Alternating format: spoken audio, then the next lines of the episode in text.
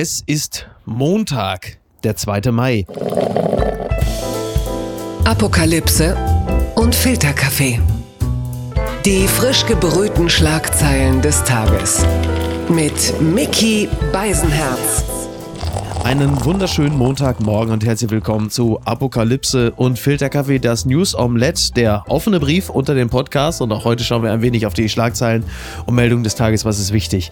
Was ist von Gesprächswert? Worüber lohnt es sich zu reden? Und ich freue mich sehr, dass sie an meiner Seite ist, die Frau, mit der ich den gestrigen 1. Mai, den Feiertag, auf einem Sonntag verbracht habe. Guten Morgen, Niki Hassania. Guten Morgen, Mickey. Guten Morgen, Niki. Niki, gestern war Tag der Arbeit. Es gab mehrere DGB-Kundgebungen, so auch in Berlin. Und die regierende Bürgermeisterin von Berlin, Franziska Giffey, ist mit, ich zitiere hier NTV, mit einem Ei beworfen worden. es ist auch der erste, also Ei.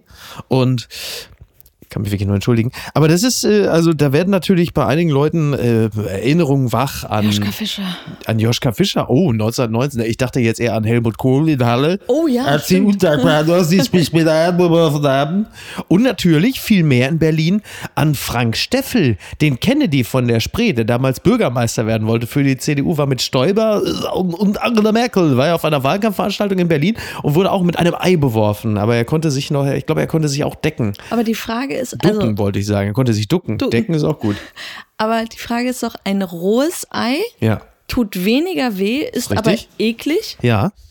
Ist auch eine philosophische Entscheidung. Ich ne? würde lieber von einem harten Ei beworfen werden. Es wird wahrscheinlich mehr wehtun, aber es ist würdevoller irgendwie. Das ist absolut richtig. Die Frage ist ja sowieso, warum überhaupt, also um jetzt, sag mal, Franziska Giffey zu verschrecken, warum ein Ei, ne? Heißt es nicht, an apple a day keeps the doctor away? Wobei, sie hat ja gar keinen.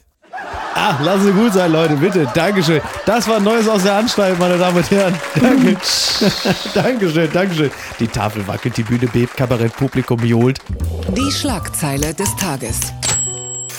Ukraine-Krieg. Zivilisten verlassen Stahlwerk in Mariupol. Das berichtet die Tagesschau. Nach UN-Angaben läuft eine Evakuierungsaktion zur Rettung von Zivilisten aus dem belagerten Stahlwerk in Mariupol. Ukraines Präsident Zelensky erklärte, etwa 100 Zivilisten seien auf dem Weg nach Saporizhia. Aus dem von russischen Truppen eingekesselten Stahlwerk in Mariupol sind nach ukrainischen Angaben rund 100 Zivilisten befreit worden. Am heutigen Morgen soll die Operation fortgesetzt werden. Es sei eine sehr komplexe Lage. Die Vereinten Nationen hatten am Nachmittag, also am gestrigen, am Sonntag gemeldet, dass eine Evakuierungsaktion zur Rettung von Zivilisten aus dem Stahlwerk angelaufen sei. Ich war ein bisschen überrascht, als ich das hörte, weil ich immer noch diese fürchterlichen Pläne von Putin im Kopf habe, der sagte, alles dicht machen, dass am Ende nicht mal eine ne? Fliege wieder rauskommt. Also sie komplett abzuschneiden.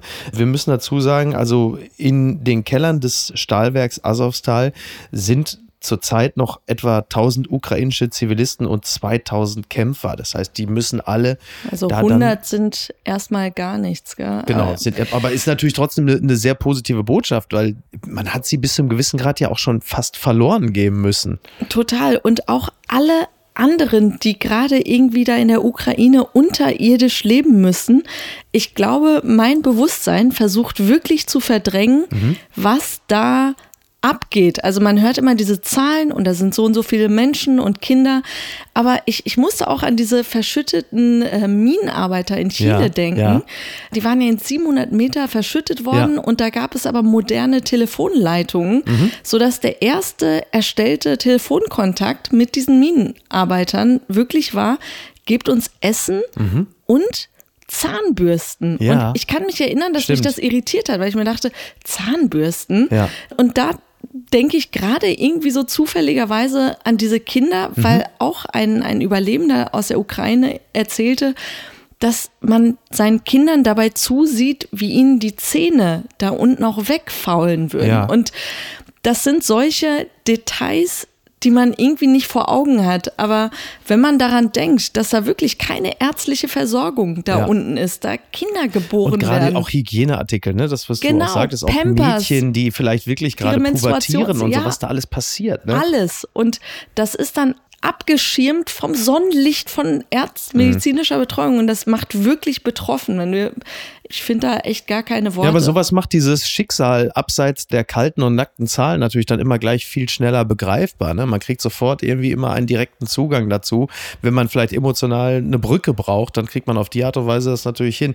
Dieser ganze Einsatz erfolgt in Zusammenarbeit mit dem Internationalen Komitee vom Roten Kreuz und sei mit den ukrainischen und russischen Behörden abgestimmt. Das äh, erklärt ein Sprecher des UN-Nothilfeprogramms, weil wir uns ja alle ein bisschen fragen, wie kann das jetzt überhaupt gehen? Und wir hoffen natürlich, dass es gelingt. Derweil müsste heute Abend Friedrich Merz aufbrechen Richtung Ukraine, denn er möchte ja nach Kiew. Friedrich Merz, der Oppositionsführer, hat das angekündigt. Das BKA soll ihm ausdrücklich davon abgeraten haben. Und ähm, das ist jetzt auch nicht weiter ungewöhnlich, denn äh, Kiew ist nicht Palma, wie wir alle wissen. Also ist das ja eigentlich Standard. Also das BKA wird ja höchstwahrscheinlich allen davon abraten, nach Kiew zu reisen. Es wäre eigentlich auch eine gute Ausrede für Scholz gewesen. Ich würde ja da gerne hin, aber ja. das BKA hat gesagt, ich kann nicht, Leute. Also geht ja. Mir sind die Hände geboren. Nee, aber mein Eindruck ist tatsächlich, je mehr Leute da sind, desto peinlicher wird es für Olaf Scholz, weil, weil, ja, das setzt ihn jetzt auch unter Druck. Nancy Pelosi, genau, ähm, sie war gerade da. Sprecherin des Senats in den USA, war da jetzt gerade und ähm, ja, es wird einfach. Boris Johnson ist mit Zelensky schon äh, medienwirksam durch Kiew spaziert. Ja, wobei bei Boris Johnson habe ich immer das Gefühl, er lenkt jetzt von seinem Partygate und so natürlich perfekt ja, ab. Ja, ja, klar, äh, sicher. Guck mal hier. Führungsstärke signalisieren. Genau. Aber das ist natürlich die Motivationslage, ist ja nicht viel anders bei äh, Friedrich Merz auch. Wir wollen nicht vergessen, a, es geht immer noch darum, für die Opposition auch jetzt mal den großen Wurf zu landen, sich jetzt auch als, als Gegenentwurf. Äh, ja, sich auch als führungsstark zu inszenieren. Am 15. Mai beispielsweise sind auch Wahlen im größten deutschen Bundesland in NRW. Da ist es schon wichtig. Andererseits hat natürlich Friedrich Merz nichts anzubieten. Wobei doch. Doch, er hat gesagt, er möchte die Wünsche der mhm. Ukraine aufnehmen, wo ich mir denke. Na gut, das, also. Da, hab, so ein ich, Kellner mit so einem Zettel, weil was darf es denn sein? Kann ich, was kann ich Ihnen empfehlen? Wir haben heute Specials Catch of the Day. Vor allen Dingen, also Entschuldigung, aber also wenn es an einem nicht mangelt, dann an der Kommunikation zwischen der Ukraine und dem Rest der Welt. Also die Wünsche werden einem im Zweifel auch über die Insta-Seite von Melnik. Melnik oder Zelensky mitgeteilt. Wobei, den wäre auch ganz lustig. Also es ist übrigens gar gar nicht klar, ob äh, Zelensky wirklich Friedrich Merz treffen wird. Der hat ja im Zweifel auch, um Drosten zu zitieren, vielleicht auch einfach Besseres zu tun. Oder Zelensky sagt, gib mir deine drei Flugzeuge. Das ist jetzt, also, doch, die gib mir her, die kann ich gut gebrauchen. Das ist jetzt aber wirklich. Aber klar, also man kann jetzt natürlich äh, das Ganze Friedrich Merz so als parteipolitische Selbstinszenierung auslegen. Aber es wäre für Olaf Scholz auch ein leichtes gewesen, Friedrich Merz das Schicksal des Nachzüglers zu bescheren, wenn er halt einfach schon da gewesen wäre. Das wäre ja nun einfach gewesen. So. Ja, was soll er denn jetzt machen? Jetzt ist ja. ja jetzt wird's the halt moment's langsam, gone. Ja, so. Aber es gibt ja Leute, die vermuten, es könnte auch einfach sein, dass Olaf Scholz zeitnah mit Macron dorthin reisen wird. Das wäre natürlich mhm. nochmal ein ganz guter Aufschlag. Ja. Gucken mal, wer da spricht. Wir haben ihn gerade schon erwähnt, wir zitieren ihn hier nochmal gerne. Olaf Scholz hat zum einen bei Twitter geschrieben und dasselbe hat er aber auch nochmal sehr wirkmächtig auf einer DGB-Kundgebung, da sind wir wieder in Düsseldorf, zu Protokoll gegeben. Zitat, ich respektiere jeden Pazifismus und jede Haltung, aber es muss den Bürgerinnen und Bürgern der Ukraine zynisch vorkommen, wenn ihnen gesagt wird, man solle sich gegen die putinsche Aggression ohne Waffen verteidigen. Das ist aus der Zeit gefallen. Das war bei Twitter schon bemerkenswert und bei dieser DGB-Kundgebung stellte man plötzlich fest, da muss jemand Olaf Scholz geupdatet haben haben. Sie haben den Emotionschip eingesetzt. Ich glaube, so emotional war er seit seiner Zeit als Juso-Vorsitzender nicht Weil mehr. emotional, er hat einfach sein Volume einmal angehoben, ja. was wir dann jetzt schon deuten als, da sind Emotionen. Ja, aber da war so der, der innere Helmut Schmidt plötzlich, ne? Das ist aus der Zeit gefallen, der Pazifismus, das war ja und mit dem Finger in Richtung mit des, dem Finger, des ja. brüllenden äh, Ja, und dann stand, interessant, da standen sie dann alle wieder mit Trillerpfeifen und haben dann Lügner und Kriegstreiber Kriegstreiber gerufen. Man hat jetzt wirklich das Gefühl, das ist dieselbe Klientel, die gerade eben noch auf den Telegram-Seiten so mit den ganzen Impfskepsis-Belangen, äh, auf der einen Seite steht auf dem Pappschild noch irgendwie äh, nieder mit der Zwangsimpfung und dann haben sie halt einfach, weil das bei Telegram jetzt, also die ganzen Russenbots, denen die Infos gegeben haben. Die Merkel-Sticker ersetzt mit Scholz. Ja, so Kriegstreiber und so, wo du sagst, also die sind ja da losmarschiert zu dem Zeitpunkt. Also Kriegstreiber ist ja nun Absolut. das, was man Olaf Scholz nun wirklich nicht vorwerfen kann. Ich bin ganz überrascht, dass das in Düsseldorf war, im feinen Düsseldorf. Hast ja. du die Demonstranten gesehen? Ja, ja. Ja, ja, das ist schon. Naja, und das erste Mal, dass Olaf Scholz sich so gemeldet hat, das war eben bei Twitter und er nahm direkt Bezug auf einen offenen Brief, den ich zitiere gerne, 28 Intellektuelle und KünstlerInnen an Olaf Scholz geschrieben haben in der Emma. Und äh, dort steht, sie befürworten Scholz Besonnenheit und warnen vor einem dritten Weltkrieg. Der vollständige Brief hier, ebenso die Gesamtliste der ErstunterzeichnerInnen. Ab sofort kann jeder und jede unterzeichnen. Und in diesem offenen Brief dieser 28 Prominenten und Intellektuellen stehen dann unter anderem Dinge wie wir teilen das Urteil über die russische Aggression als Bruch der Grundnorm des Völkerrechts. Wir teilen auch die Überzeugung, dass es eine prinzipielle politisch-moralische Pflicht gibt, vor aggressiver Gewalt nicht ohne Gegenwehr zurückzuweichen. Doch alles, was sich daraus ableiten lässt, hat Grenzen in anderen Geboten der politischen Ethik. Das weiß man ehrlicherweise nicht ganz genau, wie man das jetzt also deuten soll. Zusammengefasst, aber bitte bleiben Sie bei Ihrer Haltung, keine schweren Waffen zu liefern, genau. weil sonst ein atomarer Weltkrieg droht. Genau, genau. Interessant ist äh, unter anderem die zweite Grenzlinie ist das Maß an Zerstörung und menschlichem Leid unter der ukrainischen Zivilbevölkerung. Selbst der berechtigte Widerstand gegen einen Aggressor steht dazu irgendwann in einem unerträglichen Missverhältnis. So, das ist natürlich schon interessant. Also das setzt ja wieder einmal voraus, dass die Kapitulation der Ukrainer und Ukrainerinnen bedeuten würde, dass man danach unter russischer Kontrolle ein lebenswertes Leben führen könnte. So und Ruhe im Karton wäre. Ruhe so. im Karton wäre. Ja. Und Fälle wie beispielsweise Butscha, was ja mittlerweile sinnbildlich steht für die Gräueltaten der Besatzer in Anführungsstrichen, sind ja der Beleg dafür, dass man unter russischer Führung vorsichtig formuliert, natürlich kein friedliches Leben wird führen können. So. Zunächst einmal möchte ich, bevor ich gleich mal noch einen interessanten Antwortbrief zitiere, äh, ich finde diese Liste auch so äh, bemerkenswert. Also du hast halt Leute wie Andreas Dresen, Lars Eidinger, Svenja Flasspöhler. Da steht dann dahinter auch immer, was sie beruflich machen. Also steht dann Andreas Dresen, Filmemacher, Gisela Marx, Filmproduzentin, Alexander Kluge, intellektueller. Das gefällt mir sehr, sehr gut. das finde ich ganz toll. Und was geil ist, je länger die Liste, unter Ranga Yogesh war auch dabei, ne, Wissenschaftsjournalist. Und je länger die Liste wird, dann steht dann irgendwann dahinter dann halt eben natürlich dann. Also, Siehe oben.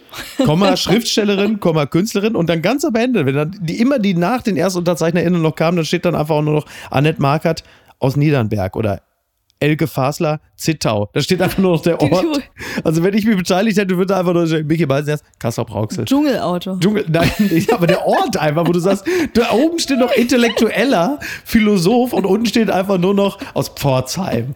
Deutscher. Deutscher, ja.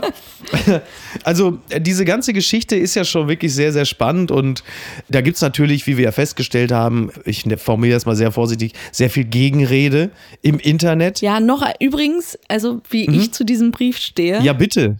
Entschuldige bitte, ich, natürlich. Ich finde ja. die Haltung völlig legitim, die kann mhm. man haben mhm. und darüber kann man einfach diskutieren. Total, ja, klar. Und mir fällt wirklich nur negativ auf. Ich kam ein bisschen spät zur Party. Ich ja. habe das Ganze ein bisschen später verfolgt mit Zeitverzögerung. Und ich fand es irgendwie so typisch für unsere Zeit, mhm. dass ich zuerst mit den Kommentaren konfrontiert ja, werde, ja. die eher so bashing waren. Dieses, ja, ist ja typisch, dass von dem und dem, der ja das und ja, das schon gemacht hat, sowas jetzt kommt. Ja, oder wer den als intellektuell begreift, ist ohnehin lost. Genau, so. Schwurbelprecht. Schwurbelprecht. Solche Sachen. Und ich wirklich mich dabei ertappte, zu, so laut zu sagen, aber worum geht's denn überhaupt? Was passiert? Was passiert? Und so verfolge ich wirklich Zeitgeschehen nur noch, dass Ja, zuerst die Kommentare laut und groß sind. Du musst und dich durch die Erregung, durch die Empörung wie so ein Dickicht erstmal durcharbeiten, durchkämpfen, bis du zur bis du- Kerninformation, zum eigentlichen Genau. Geschehen. Na, ist ja im Grunde genommen wie Schaulustige, die erstmal wie so ein Riesenpulk bilden und auch zetern und schreien, wahrscheinlich auch mit Trillerpfeife. Genau. Und du musst dich durcharbeiten, bis du zu dem eigentlichen Fall kommst. dem Feuer vorne. kommst, so, In dem ach Fall so. ist es dann ja wirklich auch eher eine Art Unfall, ein intellektueller Unfall, muss man sagen. Da ist, der, da ist der Brief in dem Falle wirklich ein bisschen offener als der Horizont der Leute, die sie geschrieben haben. Aber trotzdem ist das ja keine Position, die verachtenswert ist. Und so wurde sie ja von einigen auch wieder dargestellt, als sei es das Ungeheuerlichste, das öffentlich so zu sagen. Ich glaube, was am ehesten der anstößige Gedanke daran ist, dass diese Feigheit, denn das ist es ja in erster Linie, man bittet Scholz ja, bis zum gewissen Grad die Hilfeleistung zu unterlassen, weil man selber nicht tiefer mit reingezogen werden möchte. Das ist ja zunächst einmal auch Man hat so eine große Angst vor der Eskalation, dass Genau. man sagt, bitte nicht. Genau, bitte nicht. Aber es wird ein bisschen ummantelt von vermeintlich karitativem Grundgeist nach dem Motto, ich mache das oder wir schreiben das im Interesse der Ukrainer und Ukrainer. Und das ist natürlich, ja, Zynisch. Zyn ja und auch Zuckerguss auf etwas, was halt einfach so nicht stimmt. Und dann gibt es einen tollen Text und zwar von Wolfgang Müller. Das ist ein Musiker und Autor und den hat er ja erst getwittert und hatte der Spiegel diesen Text übernommen, weil dieser Text halt einfach so klug ist. echt gut ist, ja. Und er fängt an, also er sagt, der offene Brief in der Emma und warum Aufrüstung ja oder nein die falsche Frage ist. Der Text beginnt mit, ich bin in Hessen aufgewachsen zwischen Frankfurt und Gießen und eine wiederkehrende Erinnerung meiner Kindheit waren die Hände, die ich auf meine Ohren drückte, wenn wieder zwei Kampfstätts im Tiefflug über unser Dorf donnerten, weil ich den Knall fürchtete, der beim Durchbrechen der Schallmauer ertönt. Also es geht um Alarm, den ABC-Alarm und den Laut der Sirenen. Und was er schreibt, ist, was mit der Ukraine passiert, ist das staatliche Äquivalent zu einer Vergewaltigung durch den Ex-Mann mit angedrohter Vernichtung bei Gegenwehr. Dass ausgerechnet eine Feministin wie Alice Schwarzer vor diesem Hintergrund die Empfehlung ausspricht, lieber nicht zu arg zu helfen, um dem Gewalttäter keinen Vorgang für einen dritten Weltkrieg zu liefern, respektive das Vergewaltigungsopfer als mitverantwortlich für einen drohenden Massenmord durch seine provozierende Gegenwehr zu brandmarken, ist zumindest bemerkenswert. Das ist, finde ich, sehr richtig argumentiert. Also man nimmt ja wirklich auch mit großer Verwunderung zur Kenntnis, dass gerade auch bei dem, was wir in Butcher gesehen haben, die Emma sich sehr dagegen ausspricht, letzten Endes ja die Folgen der Besatzung in Kauf zu nehmen. Aber das Beste und die beste Analyse des Textes ist eigentlich das hier.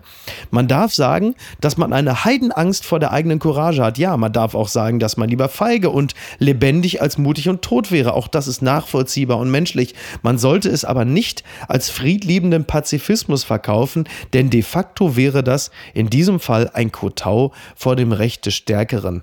Und das ist natürlich genau das Richtige. Und Auch das ist halt eben Nancy Pelosi jetzt auch gesagt hat, we're not being bullied by bullies. Ja, Ähm, genau. Dieses, ja, und auch in diesem Brief steht ja, denn die Alternative ist Unterwerfung. Genau.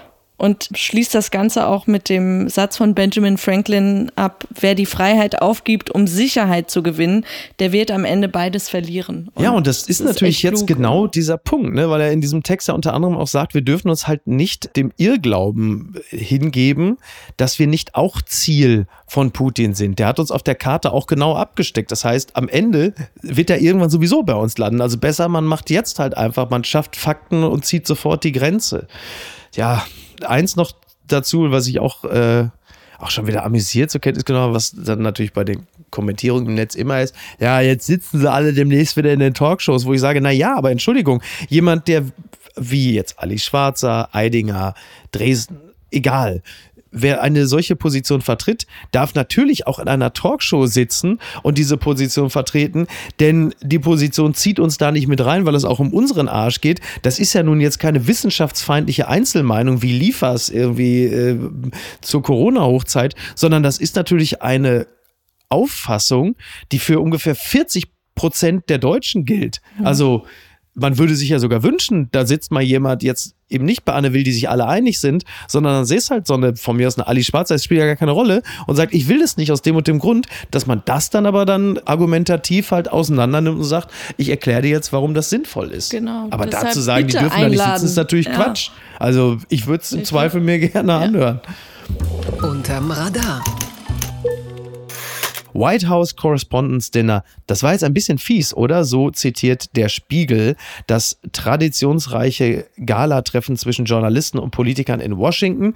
Dort lästerte US-Präsident Joe Biden über seinen Amtsvorgänger Trump und Star-Comedian Trevor Noah setzt noch einen drauf gegen beide. Ja, zwei Jahre war ja Corona-Pause, da war gar nichts und dann treffen sich jetzt die, also es trafen sich die Hauptstadtjournalistinnen und Politiker wieder zum White House Correspondence Dinner und dann sagte Joe Biden zur Begrüßung, ich bin begeistert heute Abend mit der einzigen Gruppe Amerikaner hier zu sein, die noch niedrigere Zustimmungswerte hat als ich. ein paar ganz schöne Lines und Trevor Noah wiederum sagte unter anderem, er hat das Ganze ja wohl da mitmoderiert, sagte, das ist jetzt wirklich die goldene Ära der Verschwörungstheorien. Ob das jetzt die Rechten sind, die glauben, Trump kann immer noch die Wahl 2020 gewinnen, oder die Linken, die glauben, Biden kann die Wahl 2024 gewinnen. Das ist schön. Und Joe Biden kommt da dahin, tritt auf. Der war so ein bisschen wie der Edeka-Opa. Kennst du noch die Werbung? Der, wo alle kommen, weil sie denken, er sei längst verstorben. Und dann sagt er, hey, good to see you, everybody. War das eigentlich schon Elendstourismus jetzt, mit Joe Biden hinzukommen? Ach, ich fand's süß. Ich ja, habe mich auch gefreut, süß. dass das jetzt wieder war. Und der beste Gag, den hattest du auch, glaube ich. Ja, ja, der, der Spiegel hat eigentlich den besten Gag des Abends ja. vergessen zu zitieren, denn der eigentliche Opener von Joe Biden war ja, This is the first time the president has attended this dinner in six years. It's understandable. We had a horrible plague followed by two years of Covid. Das ist, das ist, natürlich der definitiv beste Gag. Dann haben die Journalistinnen natürlich auch noch Spaß gehabt. Sie wollten wahrscheinlich eigentlich alle zum Johnny Depp-Prozess, weil es da einfach wirklich am witzigsten Aber da war es doch auch spannend, weil Pete Davidson und Kim Kardashian oh ihr Debüt beim roten Teppich, auf ja. dem roten Teppich gegeben haben. Ja. Und es war natürlich spannend. Absolut. Vor allem äh, zu sehen, dass Pete Davidson jetzt offensichtlich am Hals die Initialen der Kardashian-Kinder. Also, ja. Die sind doch erst seit vier Wochen zusammen oder so. Ja, es ist echt ein Zeichen von Stabilität. Stell mal vor, du bist jetzt zum Beispiel. Psychischer mit, Stabilität. Ja, stell mal vor, du bist jetzt mit Mutter Wollny zusammen. So einen langen Hals hast du ja gar nicht.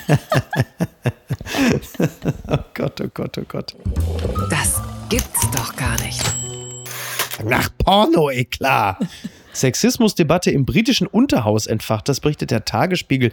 Die Berichte über frauenfeindliches Verhalten im britischen Unterhaus häufen sich. Verteidigungsminister Ben Wallace fordert einen Kulturwandel. Das britische Parlament sieht sich derzeit mit Sexismusvorwürfen konfrontiert. Ein Abgeordneter der konservativen Partei soll im Sitzungssaal des britischen Parlaments auf seinem Handy ein Porno geguckt haben. Der Chefeinpeitscher der Tories Chris Heaton Harris kündigte am Mittwoch eine Untersuchung zu dem Zitat völlig inakzeptablen Verhalten an. Ja, es ist wohl ein Regierungsmitglied, und äh, ein neben ihm sitzende, also eine Kabinettskollegin, die habe den Vorfall miterlebt und gemeldet. So berichtet der Daily Mirror. Das ist ja schon, also ich meine, ich zitiere hier nochmal einen anderen konservativen Politiker, der sagt, an keinem Arbeitsplatz ist Platz für Pornografie. Es sei natürlich, du bist Rocco Sefredi, dann vielleicht schon, aber also vielleicht hat er auch gar kein Porno geguckt, sondern einfach nur Videomaterial von den Sommerpartys in Downing Street Number 10 während Corona. Man weiß das ja nicht mehr so ganz Oder genau. ist eingeschlafen. Habe ich dir mal diese Story erzählt, wie im Flugzeug ein Opa mit seiner Enkeltochter mhm. verreist ist ja. bei uns und die saß in der letzten Reihe und weiß noch, früher auf dem Laptop konntest du einstellen, dass alle Fotos, die du auf deiner Festplatte hast, ja. wenn es so im Bildschirm äh, dieser ja. Screensaver äh, und die flirren dann einfach so über den, dann, über genau, den Bildschirm, ja. Genau, alle Fotos, die dieser Opa auf seiner Festplatte hatte, ja. das waren so richtig 80s Pornos, nackte Frauen. und die flickerten dann so ja. wechselnd über diesem Bildschirm. Er war eingeschlafen, mhm. die Enkeltochter auch so. Ja. Und ich habe mir überlegt, ich muss ihn eigentlich wecken, weil ja, wenn ja. dieses Kind zuerst aufwacht ja. und diese Bilder sieht, das ist hochverstörend. Natürlich habe ich für das Falsche entschieden, habe der Crew davon erzählt, die alle dann einzeln nach hinten kamen, um das zu betrachten. natürlich, natürlich. Und ich weiß nicht, wie es geendet ist. Der Mann wäre heute eine Art Internetstar. Das ist doch wohl. Das Aber das war vielleicht im Parlament auch nur so ein Screensaver oder so. Also wir sagen an dieser Stelle ganz klar, Sexismus, so etwas gehört nicht ins britische Unterhaus. Dafür gibt es schließlich die Deutsche Linkspartei. ähm, ja. Verlierer des Tages. Sorge um zwölfjährigen Amadeus. Boris Beckers Ex spricht über Haftstrafe und seine Kinder. Das berichtet t-online.de. Zwei Jahre und sechs Monate diese Haftstrafe hat Boris Becker am Freitag aufgebrummt bekommen. Mindestens die Hälfte davon wird er absitzen müssen. Eine Bewährung bekam der 54-Jährige nicht zugesprochen. Die Härte des Urteils hat auch Angela Ermakova, mit der Becker die gemeinsame Tochter Anna hat, Zitat, schockiert. Ja, wir haben das in der Wochenendbeilage, Christoph Ahmed und ich, ja nicht mehr mitbekommen, während wir sprachen. Und dann rumste dieses Urteil kurze Zeit später rein. Wie überrascht warst du? Total. Ich hätte echt nicht damit gerechnet. Und du? Nee, habe ich auch nicht mitgekriegt. Ich habe auch gedacht, er würde irgendwie eine Bewährungsstrafe kriegen und Geldstrafe. Man hat da ja immer so gemischte, oder ich habe da so gemischte Gefühle, denn wenn jemand ein so großer Star ist und man ihn so lange zu kennen glaubt, dann wünscht man sich da natürlich immer eine gewisse Form der Rechtsbeugung. Aber der Rechtsstaat hat in diesem Falle gesiegt und auch höchstwahrscheinlich das Richtige getan, denn es sind ja nun auch unglaublich viele Menschen von Boris Becker einfach schlichtweg verarscht und über den Leisten gezogen worden.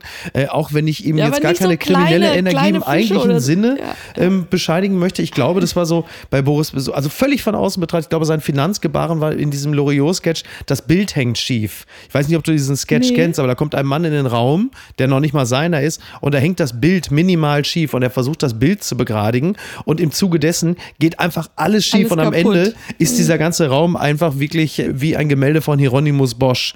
Und so ähnlich stelle ich mir das Finanzgebaren von Boris Becker vor. Ich glaube ähm, ja, dass er gar nichts da gerichtet hat oder so. Ich glaube, der hat wirklich passiv es komplett in die Hände von irgendwelchen Leuten gegeben. Er kommt mir nicht Punkt, ne? clever ne? genug vor. Mhm. Er kommt mir nicht so ja, aber Menschen, die ihn kennen, vor. halten ihn schon für clever. Die ihm häufiger persönlich begegnen, sie sagen, macht er jetzt nicht den Fehler und glaubt, er ist doof. Nein, nicht doof, aber so was Finanzen angeht, mhm. glaube ich, dass er so sagte, macht ihr mal. Ich kenne das ja auch Buchhaltung, ja. will ich nichts mit zu tun haben.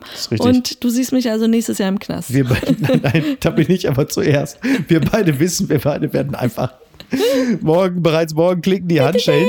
Ja, und Amadeus, wie auch Angela Ermakova, die sich große Sorgen macht, sie sagt auch, sie macht sich große Sorgen, weil er in die Pubertät kommt, er kommt auf die Schule, muss dort neue Freunde finden. Und das stimmt natürlich auch, zumal es ja auch so ist, Lilly Becker, die ja auch ein Interview oh, gegeben hat, hat ja natürlich, das ist Amadeus, es geht um Amadeus, sagt ja jetzt auch, er weiß noch nichts davon. Und da muss ich ganz klar sagen, also um das von dem Jungen so lange wie möglich fernzuhalten, sind eigentlich international geführte Interviews immer richtig gut guter Was macht Ansatz. sie denn bitte?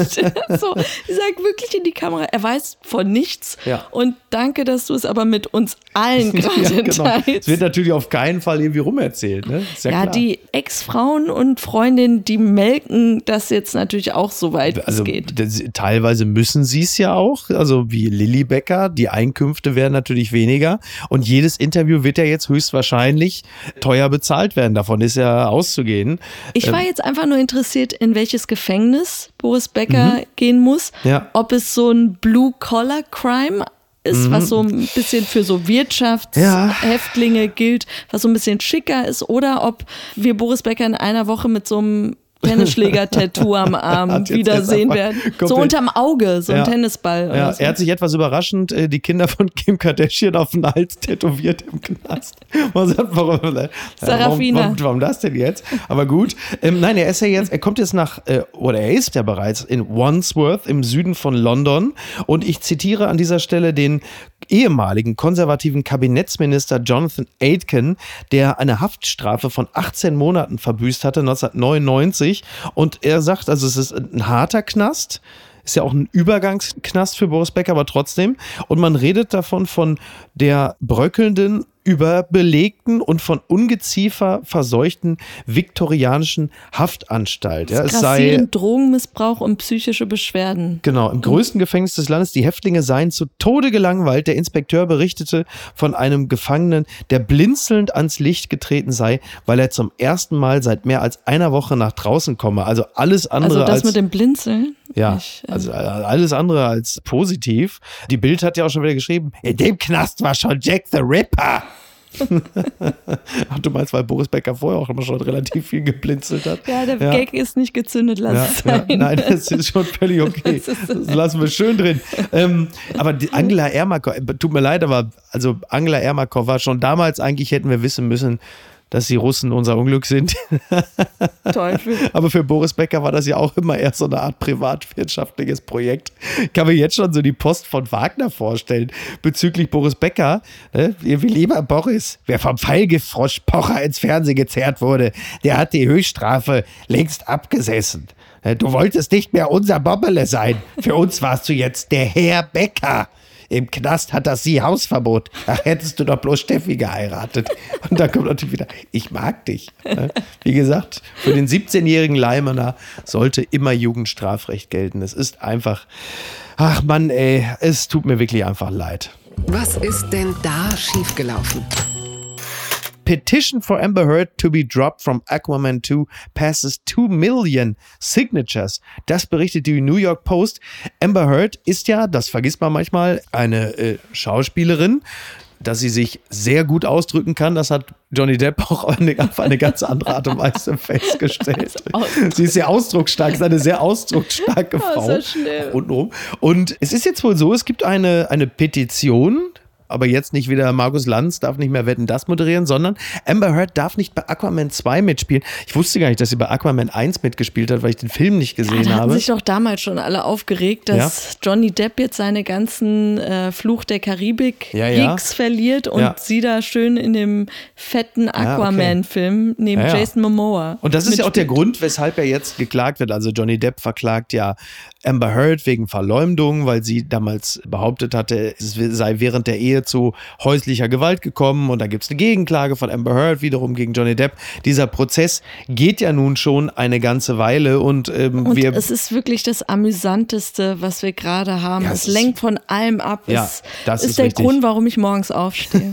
Ich möchte an dieser Stelle nur, also wir gehen jetzt gar nicht weiter auf den genauen Prozessverlauf ein. Das machen wir irgendwann, wenn es mal vorbei ist und geklärt ist. Wir zitieren an dieser Stelle nur die interessantesten Headlines im Zusammenhang mit dem Prozess Johnny Depp gegen Amber Heard. Johnny Depp denies he cut off his own finger. Johnny Depp giggles when bodyguard is questioned about his penis.